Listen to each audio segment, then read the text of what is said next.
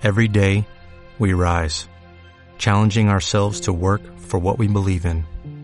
At U.S. Border Patrol, protecting our borders is more than a job, it's a calling. Agents answer the call, working together to keep our country and communities safe. If you are ready for a new mission, join U.S. Border Patrol and go beyond. Learn more at cbp.gov/careers.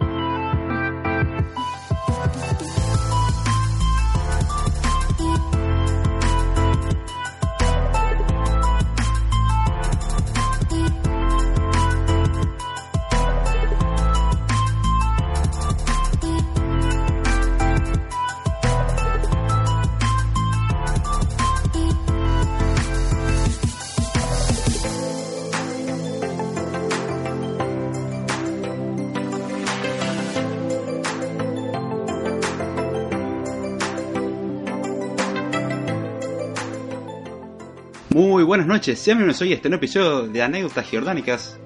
Ya, es raro decirlo. ah, me acostumbré tanto a decir sean bienvenidos a un nuevo episodio de Code que ya se me hace raro, pero bueno.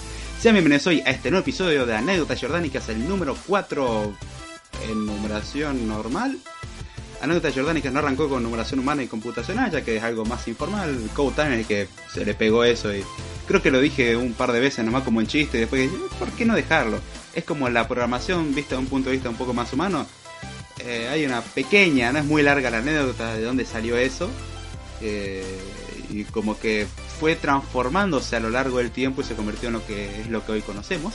Pero bueno, estamos acá para continuar aprendiendo un poco de programación y en este caso como estamos haciendo un episodio de anécdotas jordánicas, algo mucho más relajado, más eh, distendido, más informal, así que hay que busque formalidad y un tema en específico como sería en Code Time o se intenta hacer en Code Time o en Script Time, les aviso de que está en el lugar equivocado, acá no estamos para eso, acá estamos para contar justamente algo mucho más informal, contarle el lado más humano de la cuestión, porque Code Time, a pesar de que diga que quiere explicar las cosas de un punto de vista un poco más humano, en este caso estamos tratando de mostrar directamente el lado humano, dígase yo. Si es que en algún punto existe ese lado humano, suponiendo de que existe, como se hace en cualquier demostración matemática cada tanto, suponiendo de que esto existe, eh, o en la suposición del antecedente de la lógica proporcional, vamos a proseguir. Así que bien, vamos a comenzar con el episodio de leyendo primero los comentarios. Esta semana entiendo que haya poca gente, también va a haber un cambio bastante interesante. Dentro de poco voy a empezar a hacer algunas pruebas, pero eso ya lo diré al final del episodio, si es que me queda tiempo. Aunque sinceramente creo que la anécdota de hoy es relativamente corta y cada vez que digo eso termino llegando a, lo- a los 45 minutos y se me terminó el tiempo. Pero bueno, voy a tratar de, de dejarlo para el final y dejarlo con la expectativa. Sí, enero, un mes de grandes cambios, más que nada para mí, trato de reestructurar un montón de cosas, pero bueno, vamos a saludar al chat. Saludamos a Jesús Martínez Mendoza que dice anécdotas jordánicas. Ah, qué buen nombre, jaja. Hola, muy buenas noches. Hola Jesús, ¿cómo va? Un gusto tenerte acá. Ahora sí estás en vivo, me alegra que estés y no, no que tengas el sufrimiento de la última vez que expresaste en Twitter. Me, me encantó el hashtag, me partí con eso. qué bueno acá le dice una alegoría, ¿quién será el que se le habrá ocurrido ese nombre? Y, él dice, no sé, pero fue todo un geniazo el que puso ese nombre. Jaja, oh, no. y los sonidos de lluvia con calidad Double Vision tan geniales. Eh, no, eso mm, es mérito del servicio meteorológico. No, en realidad el servicio meteorológico nacional creo que no le pegó.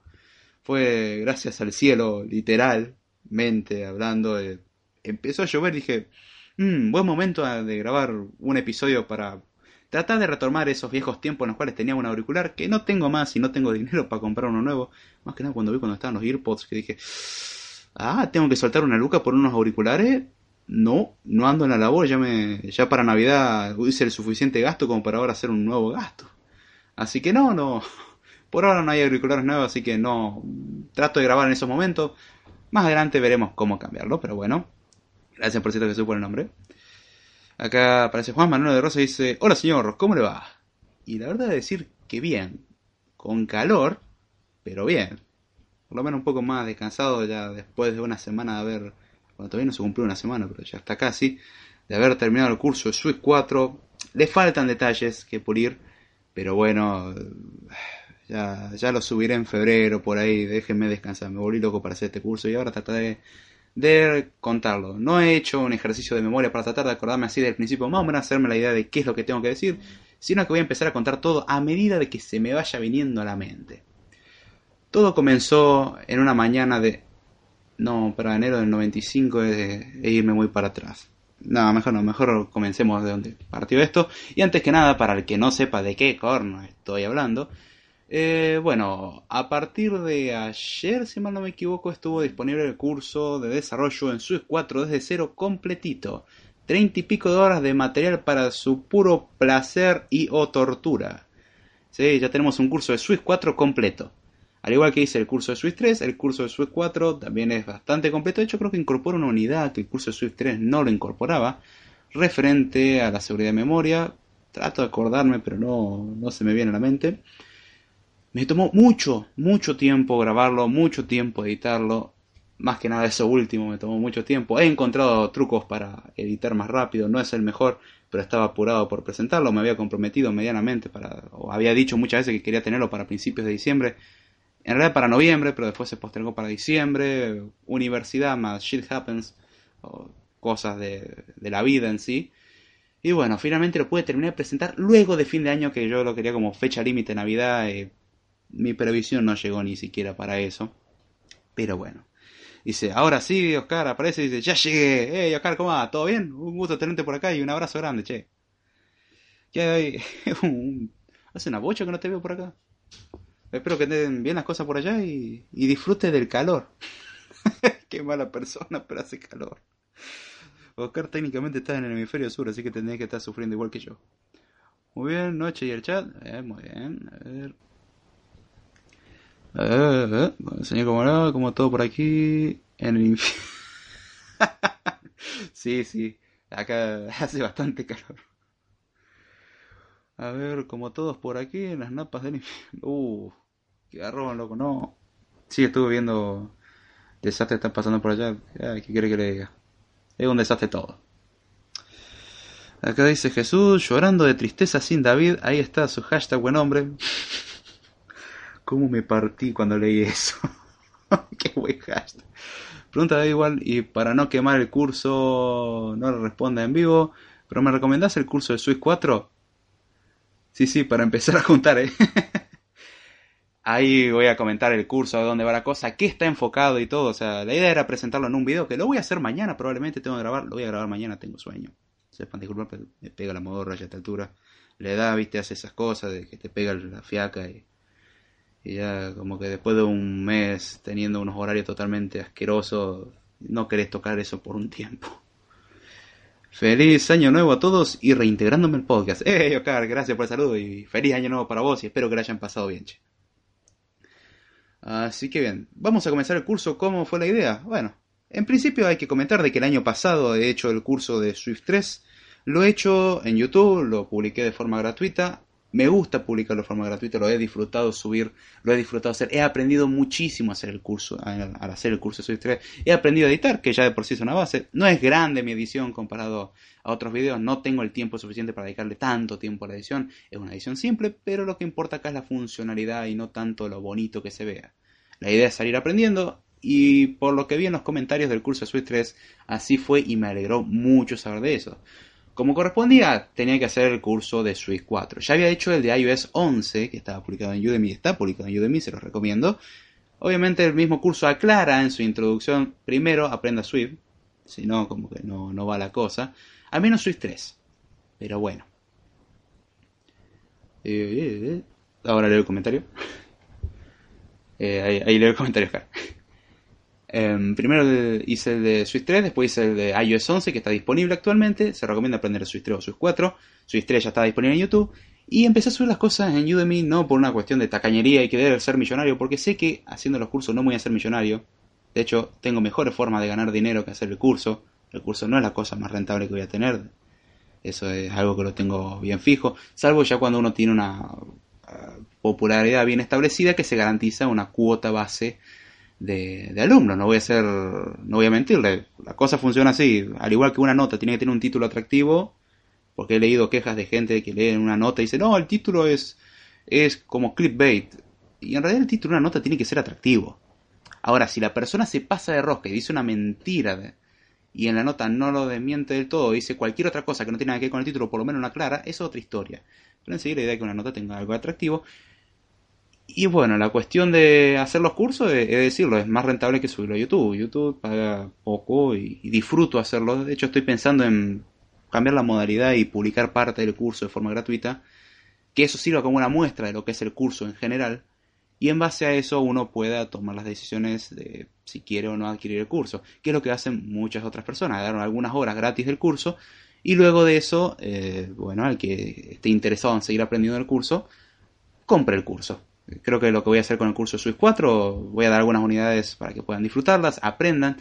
El curso lo hice en parte para dar el conocimiento y brindar algo sobre Swift 4. Me tomó mucho tiempo y veo justo el recibir un mínimo rédito. No, no digo algo que me sirva para mantenerme el resto de mi vida, de hecho no sirve para eso. Pero ver una recompensa después de tanto tiempo es algo que ayuda mucho. Por eso he decidido subirlo a Udemy. Si esa es una pregunta que se hicieron, ya está planteada la respuesta. Si no se le hicieron, también está planteada la respuesta. Pero bueno, el curso lo quería subir para el lado, para el mes de mm, eh, septiembre, o sea, comenzar a grabar en septiembre. Cosas de universidad, me lo postergaron hasta fines de octubre, principios de noviembre, que fue cuando tuve que empezar a traducir el material, porque al que no lo sepa, mucho del material me tengo que basar en el manual de Swift oficial, traducir eso, lo cual toma tiempo Obviamente lo traduje a mi pseudo lenguaje, al que quiere saber cómo lo hago. Eh, yo lo que hago es tomar el texto en sí y empezar a tomar lo que me parece interesante y redactarlo de una forma que sea fácil tener un script de eso. No es algo que yo tenga un texto establecido de, bueno, hola, bienvenidos. Este es el nuevo episodio del curso. no es así. Uno se le pegan algunas frases y así es como queda. En realidad es tener un pequeño machete, al igual que utilizo como cuando hago los podcasts de Code Time, tener algo en lo cual basarme básicamente y a partir de ahí explicar. He aprendido mucho a explicar gracias al Swift 3, en el Swift 4 he aprendido más y tengo que seguir aprendiendo porque considero que tengo mucho que trabajar al respecto. Lo mismo que el tema de edición y en muchos otros aspectos.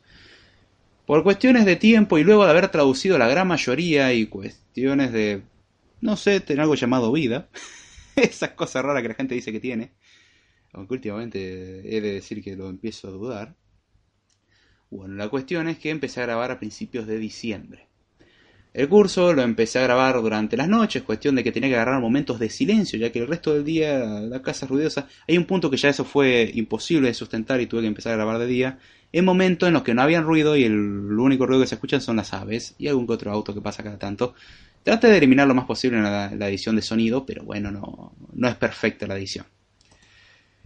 En sí, he grabado generalmente De hecho, he ocultado el horario, más que nada por... He eliminado todo lo inservible como el dock y cosas así en la interfaz gráfica, pero se puede ver si uno presta atención en la interfaz gráfica o en los videos cuando está grabado el curso. Uno si presta atención encuentra las horas y los días en los que fueron grabados cada video. Están escondidos por todas partes. Es prestar atención a la pantalla. Saludamos acá Friki Guro que dice... ¿Qué dice banda? Hey Friki, ¿cómo va? ¿Todo bien? Un gusto tenerte por acá y un abrazo grande, che. Espero que estén las cosas bien por allá. Acá contando la anécdota de cómo hice el curso de Switch 4. Para relajarse un poco.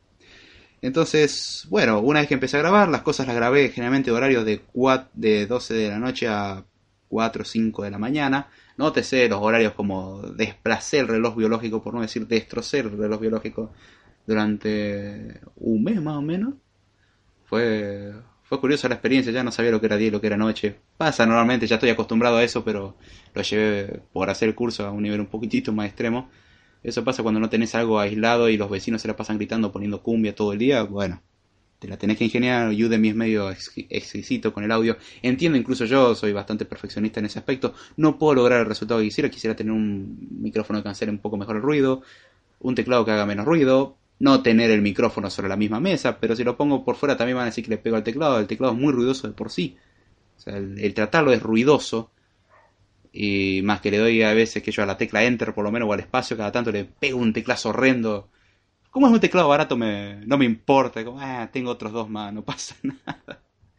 De hecho, como que me regalan los teclados. Ah, tenía este teclado USB ahí guardado, no lo usé nunca, ¿lo querés? Bueno, dale. Otro teclado a la colección. Así tengo como dos o tres teclados sin uso, literal ahí guardado por si algún día pasa algo.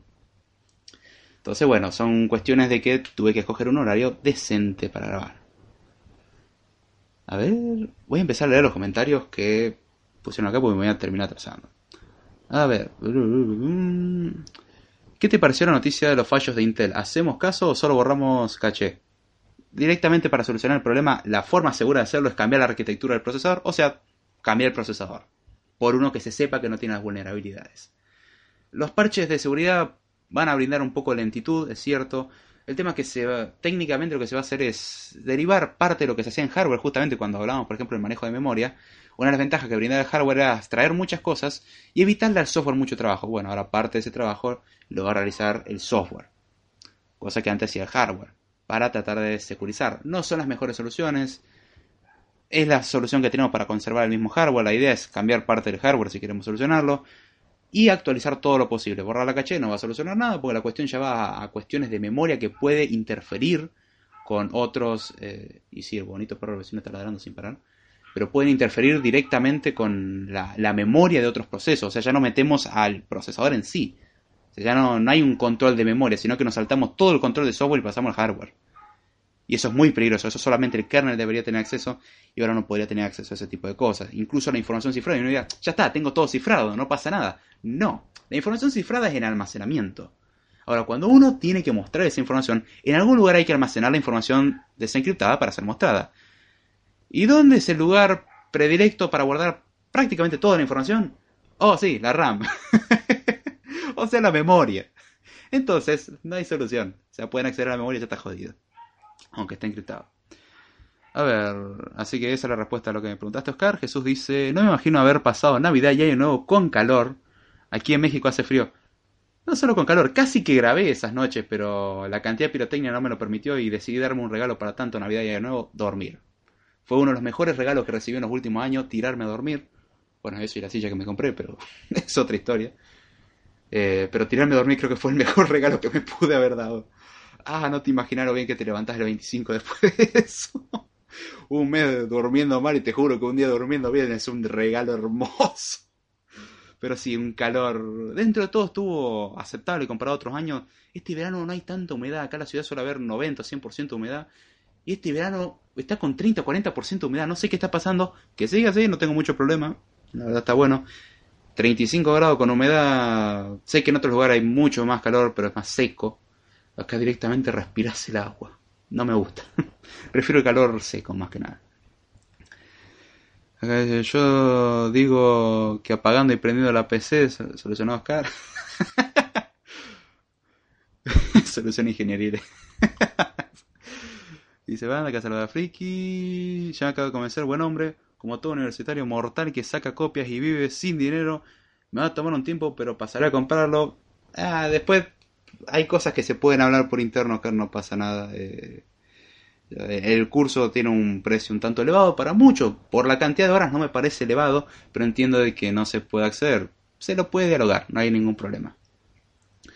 Ya es el fallo de Mac donde el candado de preferencias del App Store no pide contraseña para bloquear o puedes meter cualquier contraseña. No, eso ya fue un error asquerosamente horrible. Eso no tiene perdón. Eso no tiene perdón de Dios, no. Eso ya no. ¿Cómo se llama? El la No sé, es del vecino.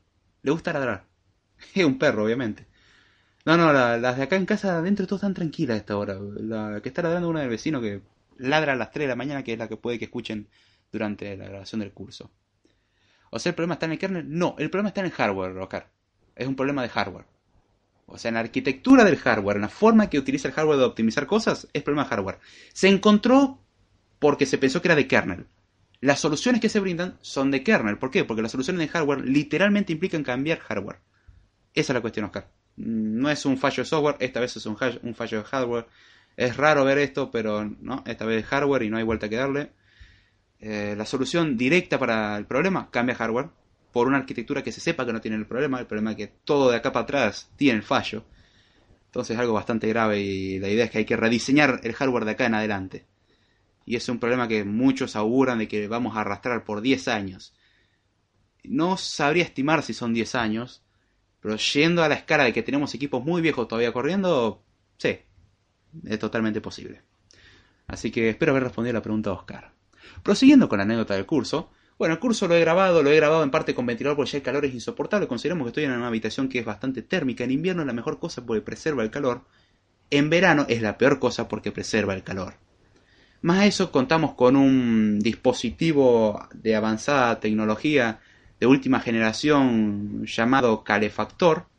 Otros lo conocen como computadora personal, PC, en este caso Mac Mini, como lo quieran llamar ustedes. Eh, no sé, mayor Motoko, pero siendo Mac Mini, referencia a Ghost in the Shell cuando expliqué cómo... A los que se preguntaron cómo, cómo tenía la Mac Mini, pues algunos exigieron, necesito ver una imagen de esa Mac Mini ahora con todos los cables que, y las modificaciones que tiene. Y yo hago referencia a Ghost in the Shell, a, la mayor Kusanagi, que vean la portada Ghost in the Shell 95, de 1995, no a la versión de Scarlett Johansson. La parte de Scarlett Johansson está todo muy bonito. La película me parece una tremenda basura. La del 95, una obra de arte. Y si ven la portada, van a ver a la mayor conectada a un montón de cables.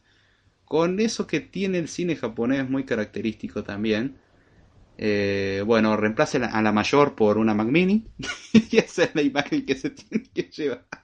La cantidad de cables conectados. y la mejor referencia que se me ocurrió y, parece que surtió efecto a las dos personas que se lo comenté, les gustó. Buena referencia. Por cierto, vean Ghost in the Shell 95, está muy buena.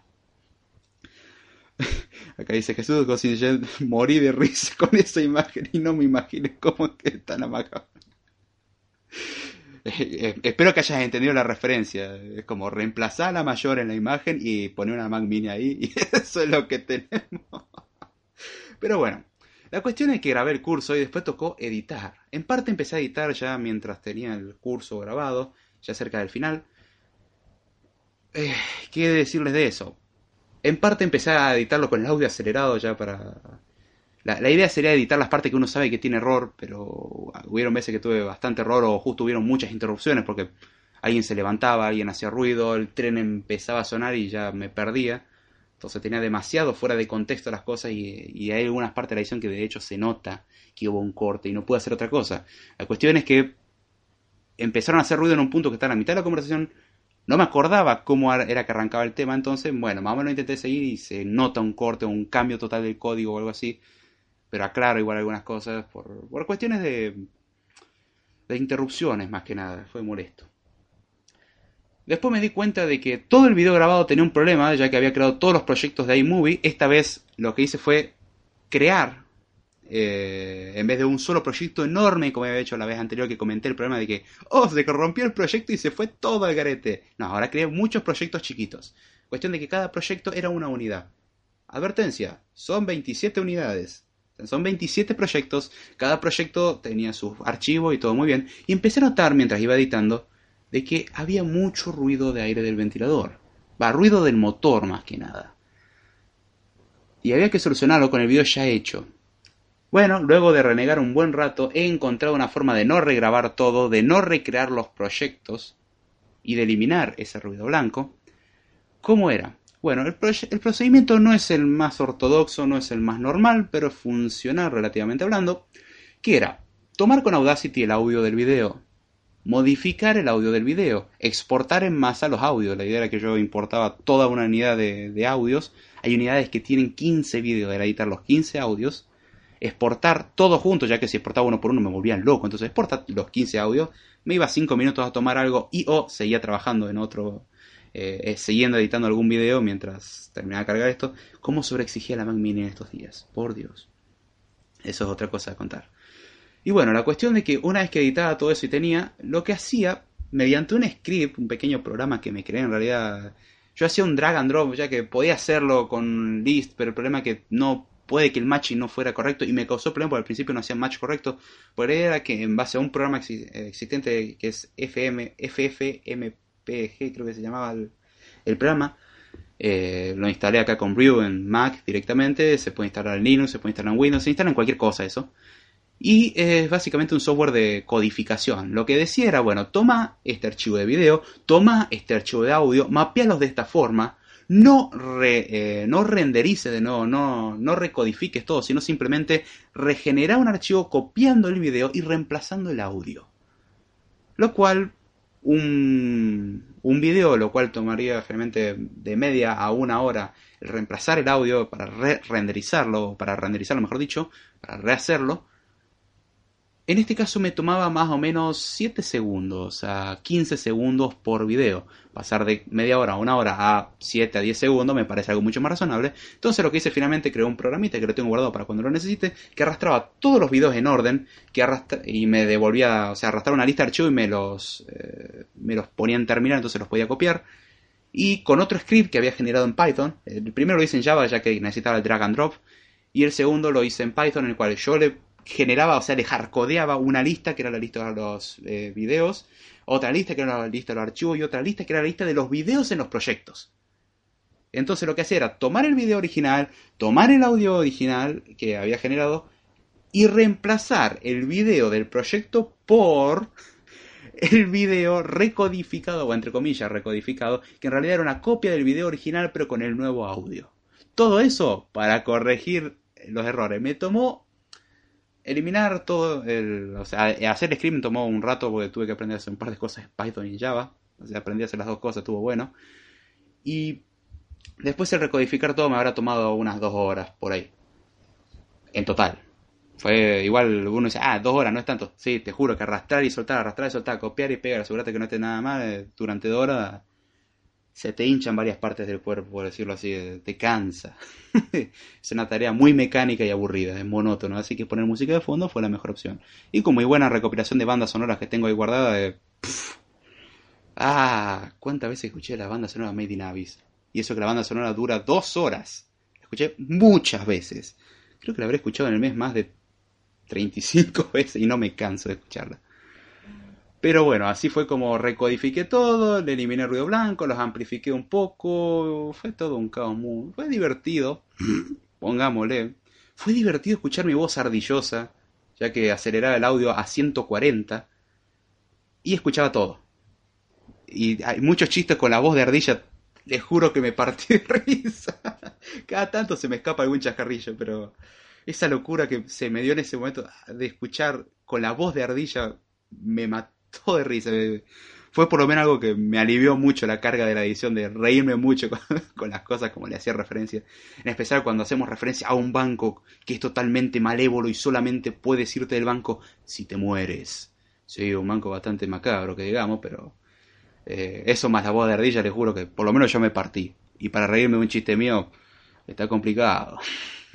pero bueno, voy a seguir leyendo los comentarios acá. ¿Anda mal el sonido? Uh, ¿Ahora? A ver, aclárenmelo si anda mal el sonido. No, Juan, al menos mi parte lo escucho genial. Si te refieres al podcast. No, en el, en el curso anduvo mal el sonido, eso es lo que me refería. Y tuve que reeditarlo todo. Acá dice también, llegando atrasado. Hey, Dami, ¿cómo? ¿Todo bien? Un abrazo grande, che, y gracias por pasar, loco. Espero que la, la pases lindo y, y si no, que te sirva como buen somnífero lo que pase primero. Lo único invulnerable que me queda son los AirPods. Eh, ¿Estás seguro de lo que está diciendo Oscar? Yo no apostaría por nada seguro hoy en día. ¿Todo ese trabajo fue para la Mac Mini o lo distribuiste en alguna otra PC? Ahora voy a contar eso. Año, señor. Damián, ¿cómo va? Damián, bien. Cuando vuelven los podcasts, Flicky, se escucha bien. Oscar, ¿cómo va? Perfecto. Eh, bueno, hasta ahí la grabación la hago en Mac porque obviamente lo tenía que hacer con Xcode. A pesar de que el curso no está enfocado solamente en Mac, porque también enseño cómo hacerlo en Linux.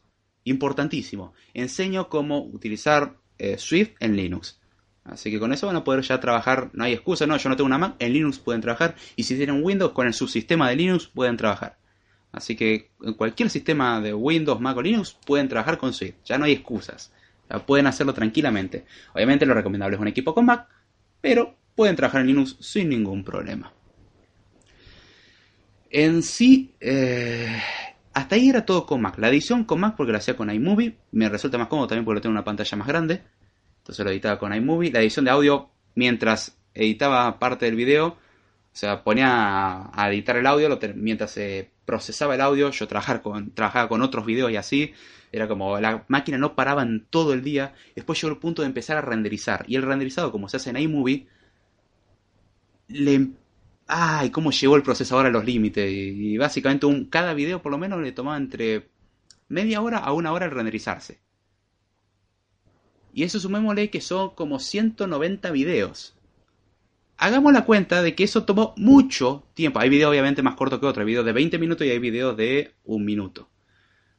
¿Cómo me costó algunos videos encajarlos en 20 minutos. Porque Udemy tiene una normativa de que la gente no soporta algo de más de 20 minutos, que entiendo eso, pero hay temas que no los puedo desarrollar en menos de 20 minutos. Hice divisiones donde no las había, lo mismo me pasó en el curso de, de iOS 11, y hubieron varios videos que tenían 26 minutos. Algunos los pude fraccionar de forma aceptable, y hay otros que tuve que comprimirlos de forma mágica. Así que hay algunos videos que van a notar de que no respiro. O sea, hablo y hablo y hablo y hablo. Era la forma de encajar 21 minutos en 20, donde no había ninguna pausa originalmente y al final tampoco hubo pausa. Y si aceleraba un poco el audio ya se notaba la voz de Ardilla y era, no, no, ya quedó muy agudo, no sirve esto. Fue una pesadilla. Hubieron creo que 4 o 5 videos nomás, pero cada uno de esos videos me tomó una hora hacerlo encajar en ese tiempo. Por Dios, qué asco que fue eso. Ya una vez renderizado, ahí no, ahí empecé a procesarlo con una computadora portátil que tiene un Core i3, o sea, Dios mío, mientras uno renderizaba video a todo lo que podía crear la Mac Mini, mientras yo me iba a dormir obviamente, o sea, aprendí cómo encajar muchos proyectos y decirle, bueno, exportar todo esto y espero que para mañana mañana esté bien. Y mientras tanto la otra computadora tenía 150 videos a reconvertir. ¿Por qué los reconvertía? Por cuestiones de que un video original por lo menos pesa de 600 megas a uno y pico gigas. Y de eso pasé a que pese 6 gigas todo el curso. O sea, pasé de más de 60 gigas el peso del curso completo exportado de forma original. Está bien, iMovie exporta con mucho peso. Y tuve que recodificarlo de una forma que trate de no perder calidad, que de hecho la conserva bastante bien. Y me permite subirlo, porque subir 60 gigas a internet voy a estar un mes literalmente subiendo 60 gigas. O sea, para que se den una idea, subir los 6 gigas me tomó unos 2 días continuos. Quieren hacer la cuenta lo que me tomó subir lo que me tomaría, perdón, subir 60 gigas de... Y ya estaba, para esta altura, estoy hablando de año nuevo. O sea, ya, ya me había pasado por mucho en la fecha límite del curso. Entonces, bueno, me tocó eso de tener una computadora y cuando ya la Mac Mini se liberaba del procesamiento que tenía, sacaba parte de la carga porque la computadora, yo dije, la portátil, como hice en el curso de iOS 11, ya está, se hace rápido. Está bien, el curso de iOS 11 fueron 14 horas. Estas eran 30 y pico horas. Y ya lo otro me había tomado varios días el re-renderizar. Esto me estaba tomando, obviamente, y me toma más de una semana. Entonces, parte lo iba, o sea, cuando veía, a ver, la unidad 2 y 3 se la voy a encajar a la Mac Mini y la borro de la cola que tiene la computadora portátil. Y entre las dos fueron procesando, o sea, fueron dos días en los que la habitación estuvo bien calefaccionada, garantizado. Porque la Mac Mini, el ventilador no paró en todo momento y la computadora portátil tampoco. O sea, tenía las dos computadoras dando todo lo que tenían de sí, esforzándose para dar el producto final, el objetivo, para darle a este desgraciado el curso, básicamente. Una locura. Yo mero por unos AirPods me trepó a mi escritorio y rompió mis AirPods. Y ahora solo se escucha uno. Y el mío tiene mis AirPods. Lo que tienen el problema es que cuando lo muevo se corta la llamada. O sea, ya hace falso contacto, date una idea. Por eso solo unos auriculares Sony que tengo y no tiene micrófono. A ver, Jesús dice, una, una duda, David. ¿Tener un procesador al 9095 es malo para la Mac o no pasa nada? Mientras que esté bien refrigerada medianamente, va a estar bien. Obviamente, cuanto más carga le des a un procesador, a la larga, es más trabajo que lo encajaste. Es como pensarlo como una persona. Una persona, si haces trabajar, o sea, tan buena forma, y haces trabajar poco y a otra le hiciste trabajar como esclavo, y una va a estar mejor que la otra, obviamente. No es la idea, pero considerando que es mi único equipo de trabajo y que ya tiene como 5 años, y otra característica importante que muchos ignoran es mi computadora, hago lo que se me canta. ya le hice todas esas modificaciones, ya va a sufrir un poco más de castigo. No es lo ideal. Mantenerlo lo mejor refrigerada posible y rogar al Señor que no pase nada. Y así fue, por suerte no pasó nada. Esta vez no me quedé sin la mitad de la RAM, esta vez no se corrompió un proyecto. Una unidad nomás se corrompió porque fue la primera que utilicé el script ese que había creado en Python. Originalmente lo había hecho entero en Python, pero me di cuenta que hacía un poco mal el parseo, el parseo Python y corrompía los videos de y corrompía los videos de una unidad. Y cuando vi eso dije, ah, ahí fue cuando hice parte del programa en Java, que era para poder obtener la lista de archivos, porque obtener la lista de archivos, y uno diría, obtener una lista de archivos es muy fácil, sí, el tema es que tenía que machear y los nombres no coincidían. Por ejemplo, uno tenía uno, a ver el video, 1, 2, 3, 4, y otro tenía 1, 1.5, 1.6, 1.7 y 2.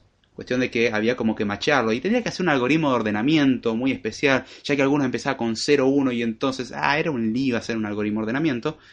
Digo, me voy a ahorrar mucho más tiempo creando otro pequeño programita al cual yo le doy una lista de archivos, o sea, le, hago el drag and drop de los archivos en el orden que yo necesito y me lo den string. Incluso ya los copiaba automáticamente del portapapeles, entonces no tenía que hacer absolutamente nada, simplemente pegarlo, hardcodear las listas, ejecutar el script, volver a generar los strings y así sucesivamente hasta terminar. Una vez que procesé todo, vino la parte fea. Armar el curso. ¿Y cuál es cómo es armar el curso? Subir a Udemy cada video y estructurar todo el programa y darle una bendita descripción a cada video. Son 190 y pico de clases. O sea, 190 y pico descripciones. De más o menos 10 a más palabras cada uno. Ya se van a dar cuenta que en un punto perdí la creatividad. Ya perder la creatividad, te vuelves bastante idiota haciéndolo. Más dándole los títulos adecuados, estructurar todo, decir cuáles son los objetivos del curso, que eso dentro de toda la parte ligera. Pero la estructurar todo y a cada uno poner el video una descripción, asociarle los PDFs y recodificar todos los PDFs que los hice en látex, como lo podrán ver en el curso. Los videos están hechos en látex, eh, los, videos, los PDF están hechos en látex, las slides como lo tengo en, en YouTube. Y con eso lo subí a tenía que recodificarlo para que no tengan como eh, cada slide sea solamente un cambio, sino que cada slide literalmente sea un cambio de slide. Pues si no pasamos a tener como 100 slides cuando en realidad eran 4. Ya que cada una tiene como 25 cosas, entonces... Bueno, pasan eso. El que, el que sigue mis cosas en YouTube sabe lo que estoy hablando. Y bueno, fue a recodificar, asignar todo y después enviar a Udemy. Finalmente, antes de ayer, bueno, sí, antes de ayer, ayer ya, todavía no pasamos la medianoche eh, me manda un mail diciendo, hey, tu curso está terminado, fue aceptado. Esta vez fue aceptado la primera, la vez anterior tuve que hacer algunas correcciones mínimas que tenían sentido. Y esta vez no, fue aceptado la primera, así que estoy muy feliz por eso. Y así fue, queridos amigos, el cómo hice el curso de, de Swiss 4. Me volví menos loco que con el curso de iOS 11, aprendí mucho con eso. Tuve problemas con... Uno de los problemas que tuve fue cuando se corrompió una de las unidades, que hay algunos videos que los tuve que rehacer por eso van a notar de que el código difiere de un capítulo a otro. Uno va a decir, el capítulo 3 tiene un código, el 4 y el 5 otro, y el 6 uno muy parecido. Pero es más bien basado en el 3. Y el capítulo 9 también tiene una... Y así, hay como unas pequeñas variaciones, pero bueno, es por cuestión que tuve que regrabar. Y habían diferencias, obviamente. Eh, muchas cosas son espontáneas, entonces, bueno, hay diferencias, no puedo hacer mucho ese respecto. Así que bueno, eso fue como hice el curso fue menos dolor de cabeza anterior. Lo máximo que me pasó esta vez, por suerte, fue que se corrompió una de las unidades, bueno, un pedazo de las unidades. Todos los capítulos múltiplos de 3 se corrompieron. O sea, el 3, el 6 y el 9, va, los videos 3, 6 y 9 de esa unidad se corrompieron por un error de parsing. ahí donde me, me generó problemas, ya que iMovie lo que tiene como característica que el video, porque bueno, cuando uno importa algo a iMovie, se hace una copia del video dentro del proyecto, con lo cual les aviso van a tener memoria duplicada. Pero mejor que se mantenga esa cosa duplicada porque si en algún momento se corrompe eso pueden volver a llevar a hacer una copia dentro de la estructura del archivo. Todo proyecto de Movie, como muchas cosas en iOS y en Swift, son en realidad carpetas. No como otras cosas que son archivos. En este caso son carpetas. Uno te lo muestra como un archivo, porque iMovie lo trata como tal. Pero si uno ve contenido del paquete se da cuenta que es una carpeta y puede ir uno a la parte donde está el archivo original. Entonces lo que pasa es que yo le decía que reemplaza el archivo, pero cuando uno reemplaza el archivo por un formato diferente a lo que era el original, que iMovie sabe que tiene, y uno se lo cambia por otro formato, o cambia por algo de una longitud diferente o una codificación diferente, iMovie lo detecta como algo corrupto, y básicamente toda esa edición que hiciste para ese video se fue a la basura, salvo que recuperes el archivo original. Y hubo problemas con eso porque ese error de parseo me llevó a corromper los archivos originales. Ahí aprendí algo muy importante, hacer un backup de todo el proyecto, con lo cual uno de los backups tempranos que le hice el proyecto pesa 60 GB, todavía lo tengo, por las dudas. Creo que no lo necesito más, pero por las dudas lo tengo ahí. Que después me vino bien para otra unidad que también me pasó lo mismo, pero simplemente reemplacé el archivo y ya fue directo, no perdí la, toda la edición. Pero eso es algo que tiene muy bien, eso fue algo que me generó un dolor de cabeza. Ahora hablando del curso en sí, el curso está en Udemy, actualmente se llama Curso Completo de Swift 4 desde cero, la portada es un poco minimalista pero funcional. El curso actualmente está en oferta, está a 10,99, Udemy por promoción de fin de año hace descuentos, está a 10,99. El curso originalmente está a 50, eh, perdón, a 59 dólares con 99 porque Udemy a partir del 2018 trabaja los números así, o sea, serían 60 dólares, está a 59,99. Está a 10,99, próximamente voy a hacer algunos sorteos y algunos descuentos al respecto del curso. Si alguien es estudiante y le interesa, contáctese por interno, se puede llegar a un acuerdo. Y idea que el curso enseña Swift 4, enseña a instalar en Mac, a instalar en Linux, en Windows. Hay que aprender a instalar su sistema, pero también vale. No lo expliqué en el curso, pero podría ser un agregado. El curso actualmente cuenta con 34 horas de video, 26 apuntes, que son las slides básicamente por ahora. Tengo que agregarle los ejercicios para hacer, por eso se lo voy a agregar más tirando a febrero, quiero descansar un poco. El acceso es de por vida, eso es importante. Trato de ver cuántos... A ver si dice... Mm. no me dice la cantidad de, de, clips dentro del video. Ah, fácil. Tengo los archivos originales, voy a contar la cantidad de archivos. Déjeme ver un momentito. Datos. Estoy fijando en el disco rígido externo que utilicé para almacenar el curso. Eh, exportado. La carpeta exportado pesa 6 GB y son 197 videos con los que cuenta el curso. Este es el enlace, igual lo dejo en la descripción de, acá del podcast y voy a hacer un video al respecto en, YouTube. Y Udemy siempre está en promoción, son como esas pizzerías 2x1. Sí, Udemy tiene una trampa con las promociones. No voy a hablar al respecto por cuestiones de que la plataforma que utilizo tiene un par de cosas raras ahí con las promociones. Te fuerza a bajar los precios porque sí, te dice que lo va a subir después, pero realmente renuevan las promociones por alguna razón mágica y misteriosa. Estoy seguro que ahora van a sacar una, un relanzamiento de alguna promoción que yo por Reyes y entonces vuelve la y otra por Pascua y otra por y así como que hacen distintas promociones y siempre están en descuento pero aprovechen mientras está no sabemos si en algún punto sube el precio así que aprovechen cuando está ahora a 10,99 después sube a 60 pero bueno revise su Twitter buen hombre. A ver vamos a revisar el Twitter como dice Jesús. Twitter. Ah.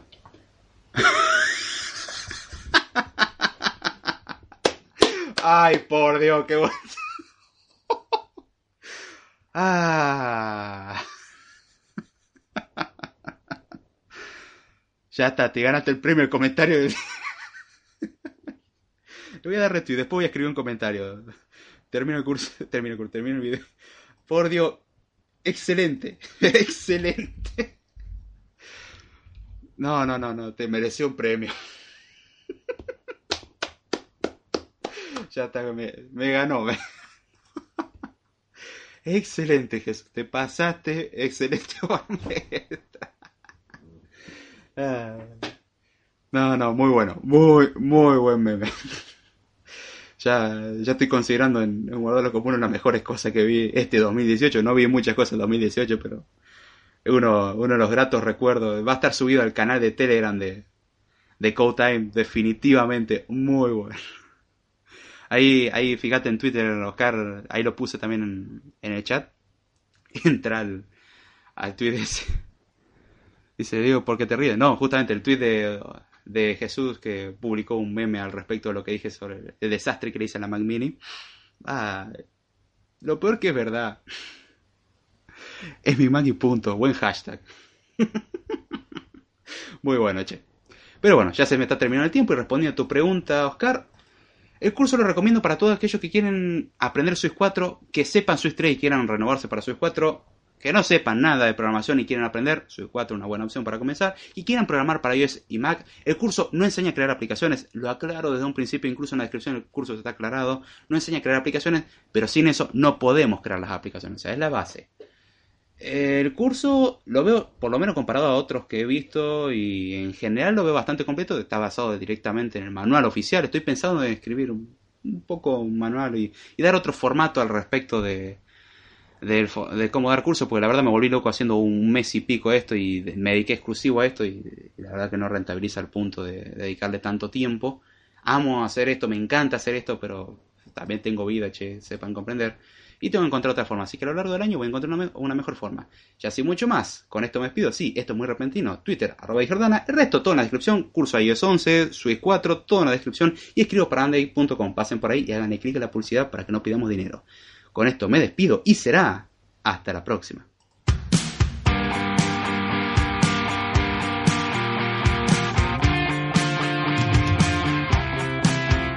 Y gracias por pasar a todos. Buenas noches.